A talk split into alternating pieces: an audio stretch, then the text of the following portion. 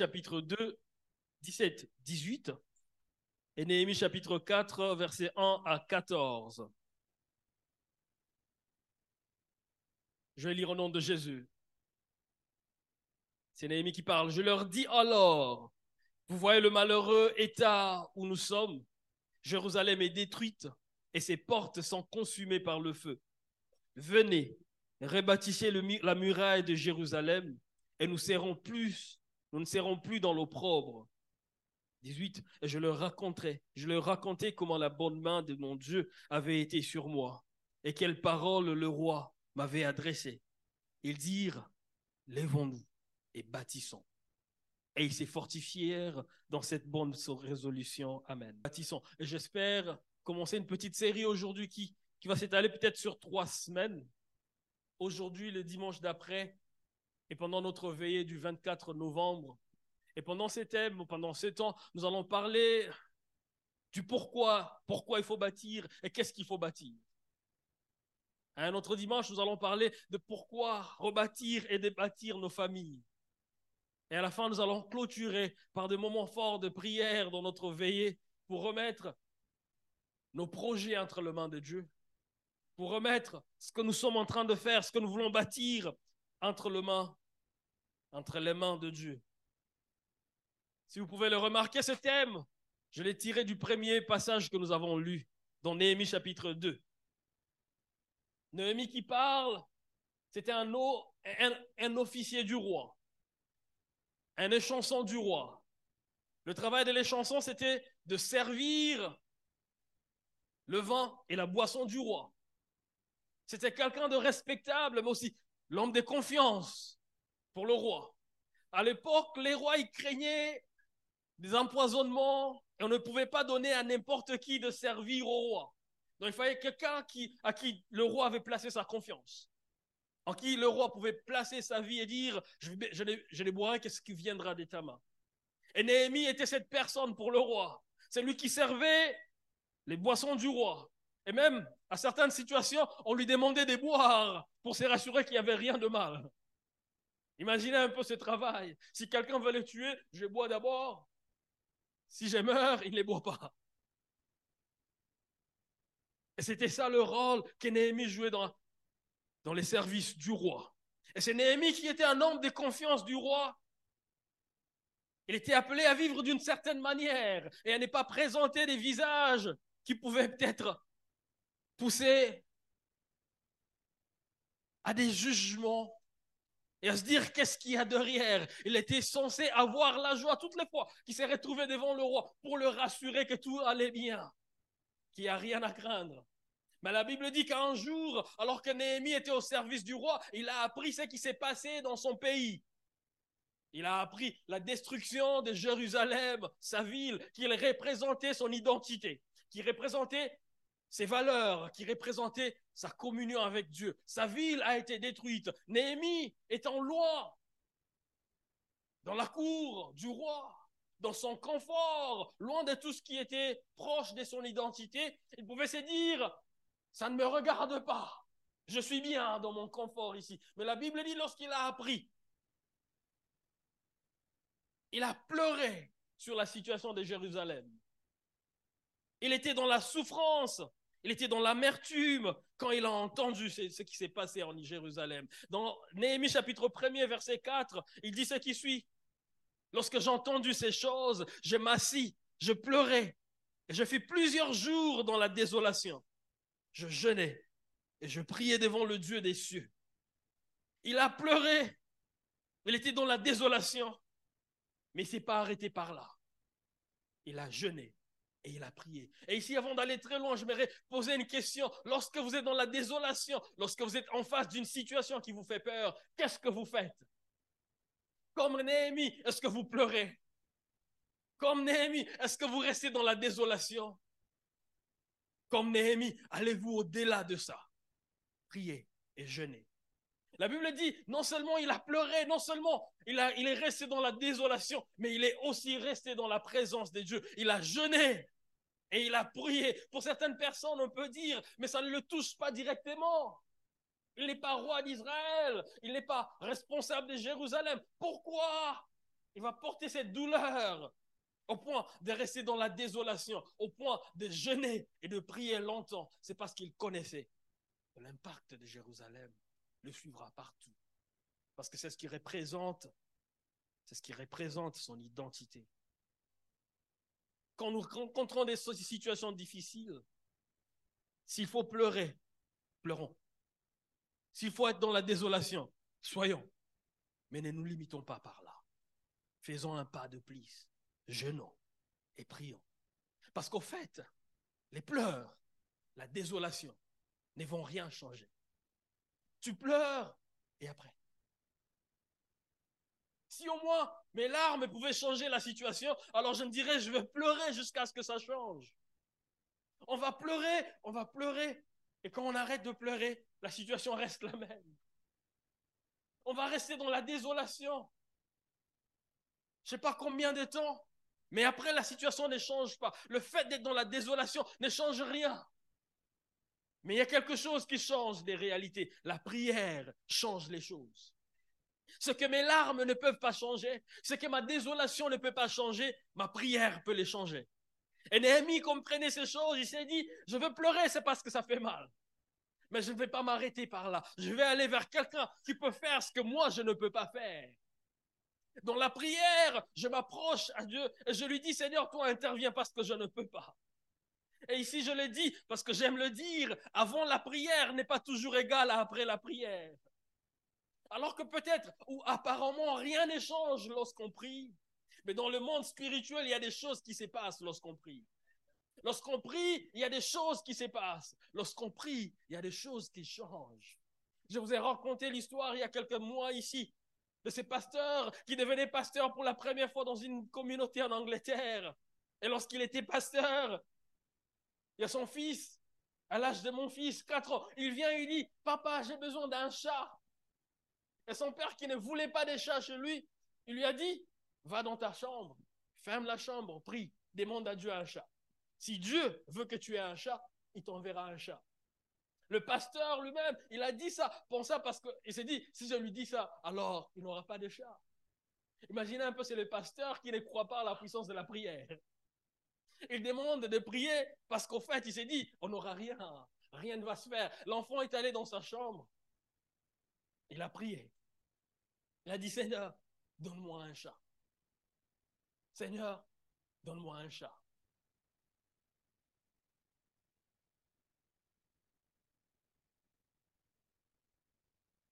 de l'autre côté,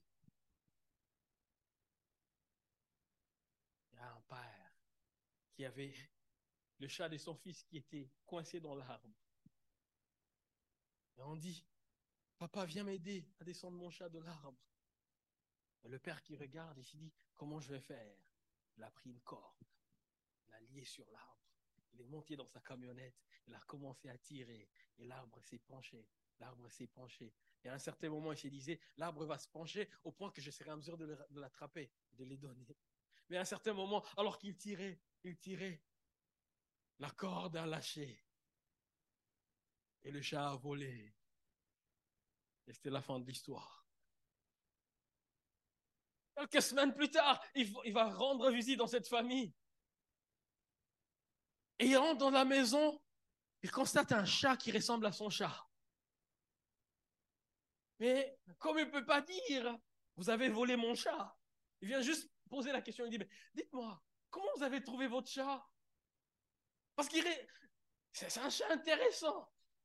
Et on perd de dire, pasteur, vous n'allez pas croire. Mon fils demandait un chat. Et moi, j'ai dit à mon fils, va dans ta chambre, demande à Dieu. S'il a besoin, s'il veut que tu aies un chat, il va t'envoyer un chat. Il dit, pasteur, tu ne vas pas croire. Alors qu'il était en train de prier, on a vu un chat sauter et un chat atterri dans notre salon. Pasteur, c'était un miracle. Il se rappelle de la corde qui a lâché et le chat qui est parti. Pour beaucoup de gens, on se dit que c'est le hasard. C'est une coïncidence. Que ce soit coïncidence ou pas, je m'aimerais dire ici, lorsqu'on prie, il y a des coïncidences qui arrivent. Et lorsqu'on ne prie pas, il y a des coïncidences qui n'arriveraient pas. Quelqu'un a dit, le hasard, c'est lorsque Dieu choisit de rester anonyme. Il fait quelque chose, mais il ne veut pas dire que c'est lui. Lorsque nous prions, il y a des choses qui se passent. Et Néhémie, il a dit, je ne veux pas rester dans la désolation. Néhémie, il s'est dit, je ne veux pas rester qu'à pleurer seulement sur ma situation, mais je veux jeûner. Je veux prier, je vais chercher la face de Dieu. Je vais chercher celui qui peut faire ce que moi je ne peux pas faire. Lorsque tu es en face des situations difficiles, approche-toi de celui qui peut faire ce que personne ne peut faire pour toi. Et alors qu'il priait, il s'est retrouvé au service du roi. Et la Bible dit que ce jour-là, il avait un visage triste. Et le roi l'a remarqué.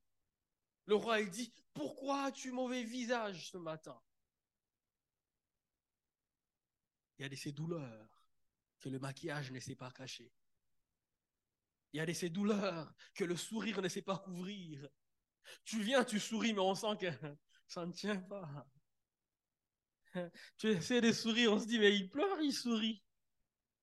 Tu veux juste couvrir ta souffrance. Tu veux couvrir ta douleur. Tu ne veux pas qu'on voit que tu souffres. Et ce jour-là, Néhémie se retrouve dans cette situation. Il est en face du roi. Peut-être qu'il a essayé. On ne voit pas pour ce que je ressens. Mais ce jour-là, le roi, il a remarqué. Il a dit, non, non, t'es pas toujours comme ça. Il y a quelque chose qui se passe. Il y a de ces douleurs qu'on ne sait pas cacher.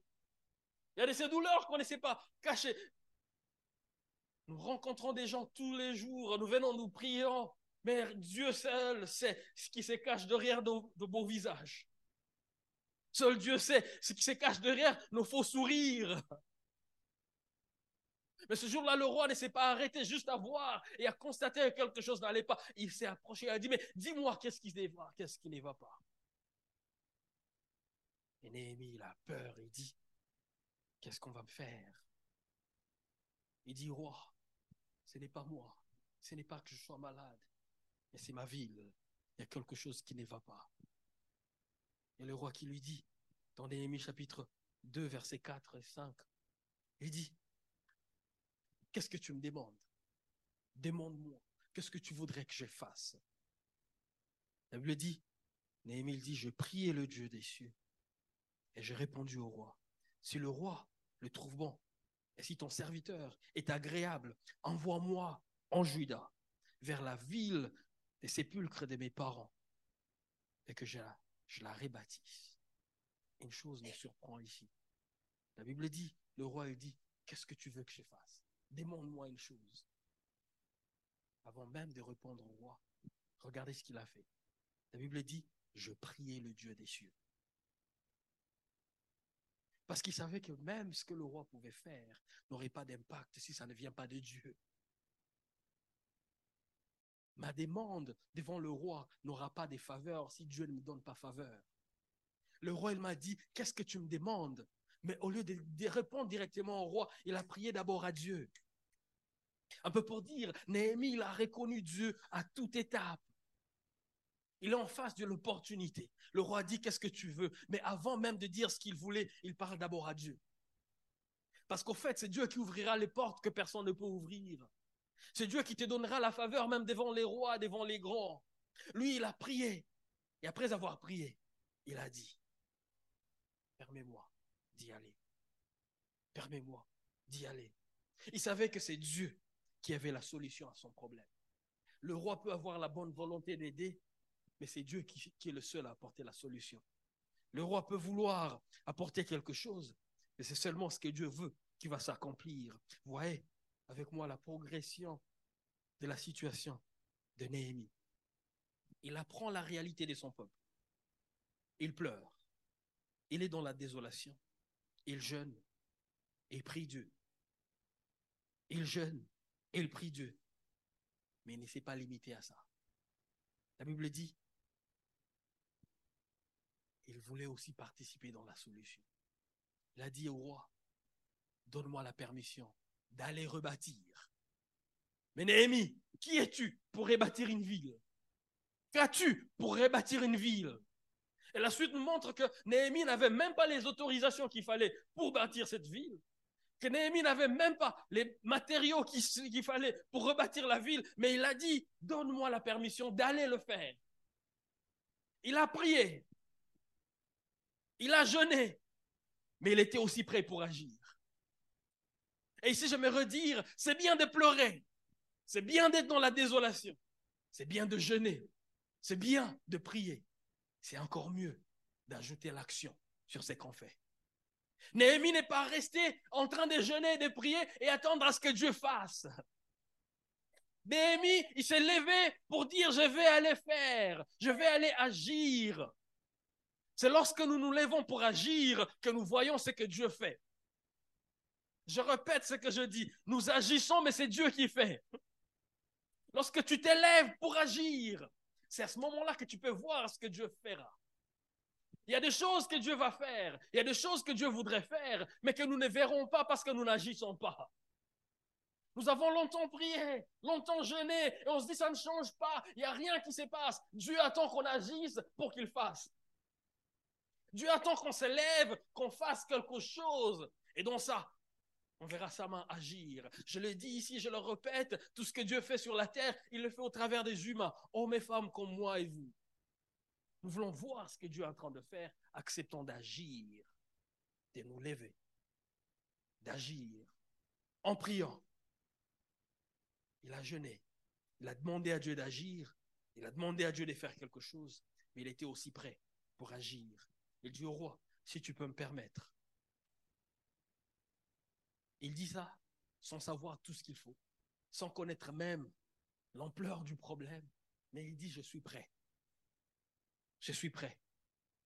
Je suis prêt d'aller. Je vais y aller et bâtir parce qu'il avait déjà demandé au roi, au Dieu Tout-Puissant de l'accompagner. Et ici, j'aimerais nous dire, avec Dieu,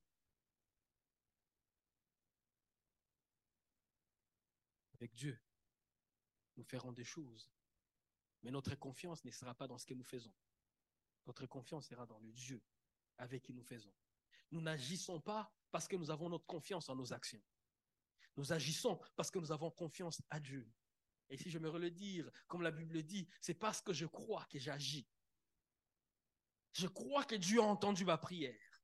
Je crois que Dieu a vu mes larmes. Je crois que Dieu était là quand je gênais, quand je priais. Et parce que je crois que Dieu a entendu, je ne vais pas rester là à ne rien faire. Je vais passer à l'acte. Ma foi ne sera visible qu'au travers de mes actions. Que dis-je? Ta foi ne sera visible qu'au travers de tes actions. Tu dis que tu crois, qu'est-ce que tu fais? Tu dis que tu crois, qu'est-ce qu'on voit? La foi ne consiste pas seulement à dire ce qu'on croit, la foi consiste aussi à démontrer ce qu'on croit. La Bible définissant la foi dans Hébreu chapitre 11 au verset 1 la Bible dit Or, la foi est une ferme assurance des choses qu'on espère. Cette partie, nous la faisons très bien.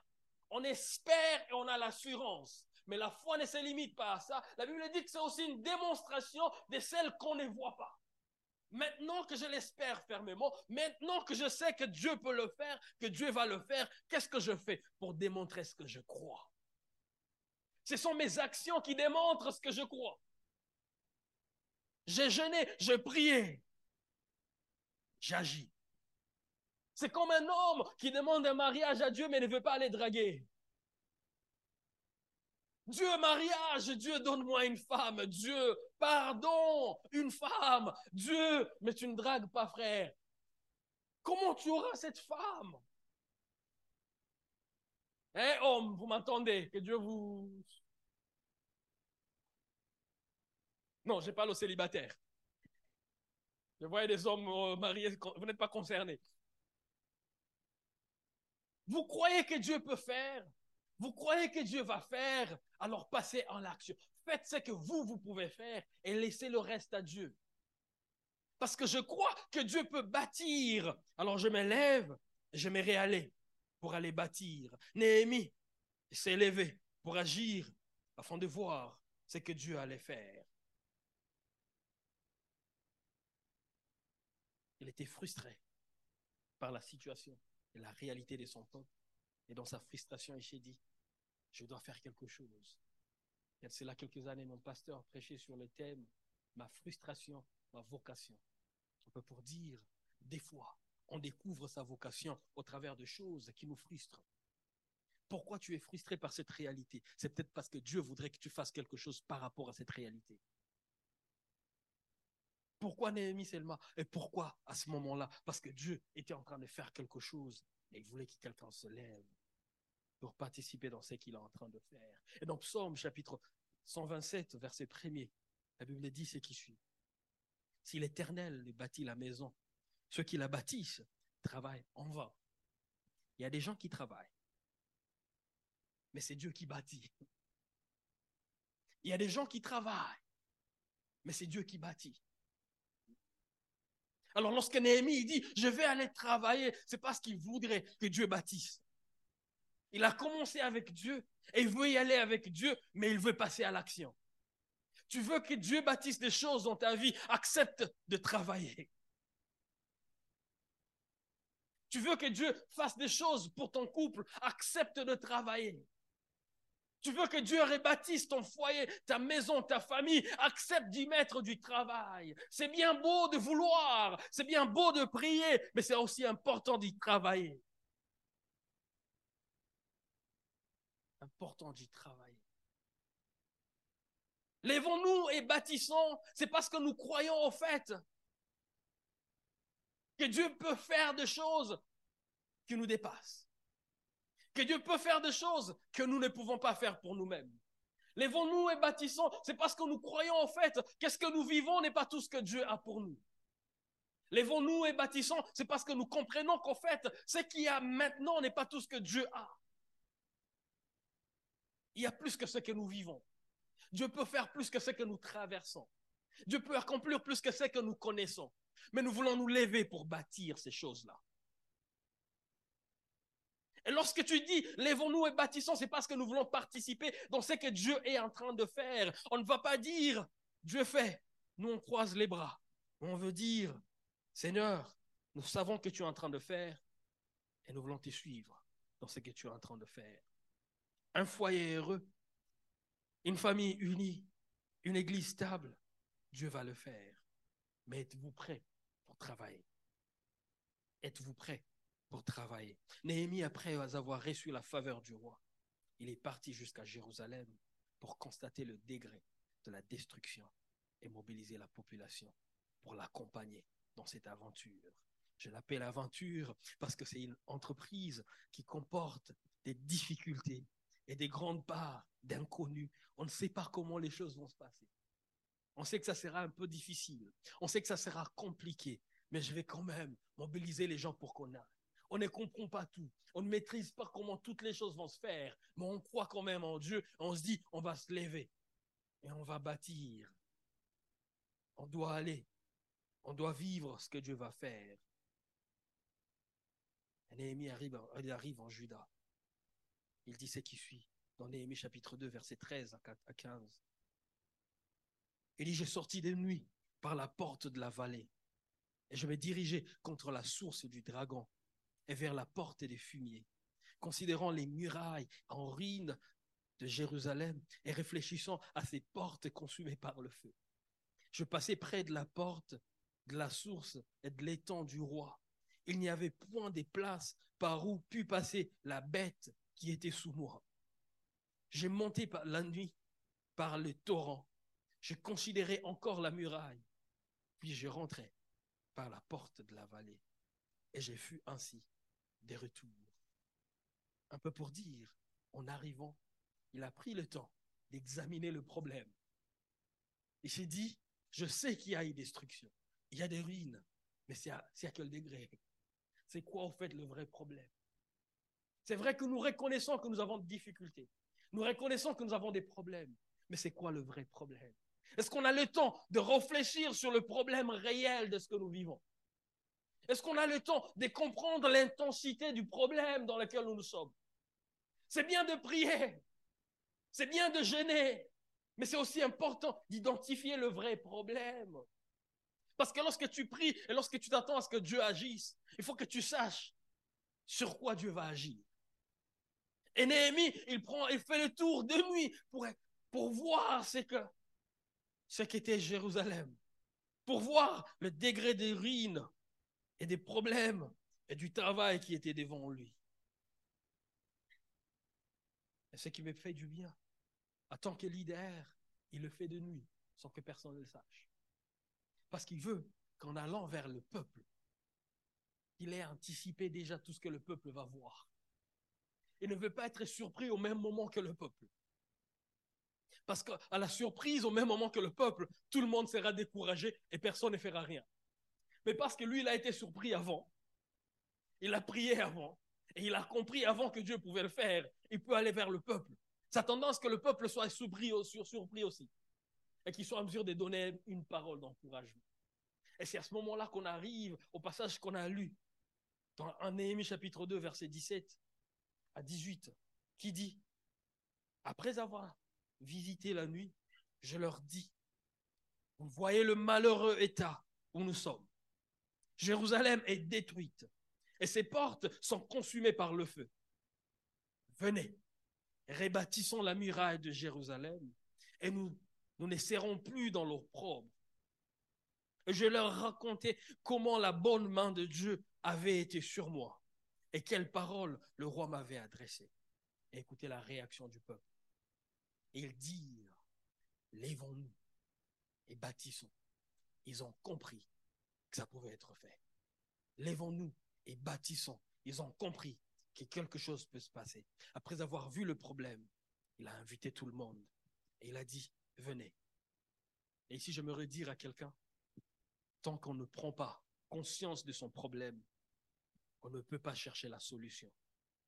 Tant qu'on ne prend pas euh, conscience du problème dans lequel on est, on ne saura pas chercher la solution à ce problème. Tant qu'on n'est pas fatigué par la situation dans laquelle on traverse, dans laquelle on est, on ne saura pas chercher la solution. Toutes ces personnes vivaient là-bas.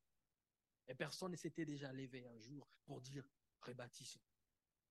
Mais Néhémie, la première chose qu'il fait, il dit voyez le malheur dans lequel nous sommes. Un peu pour dire prenez conscience de cette réalité.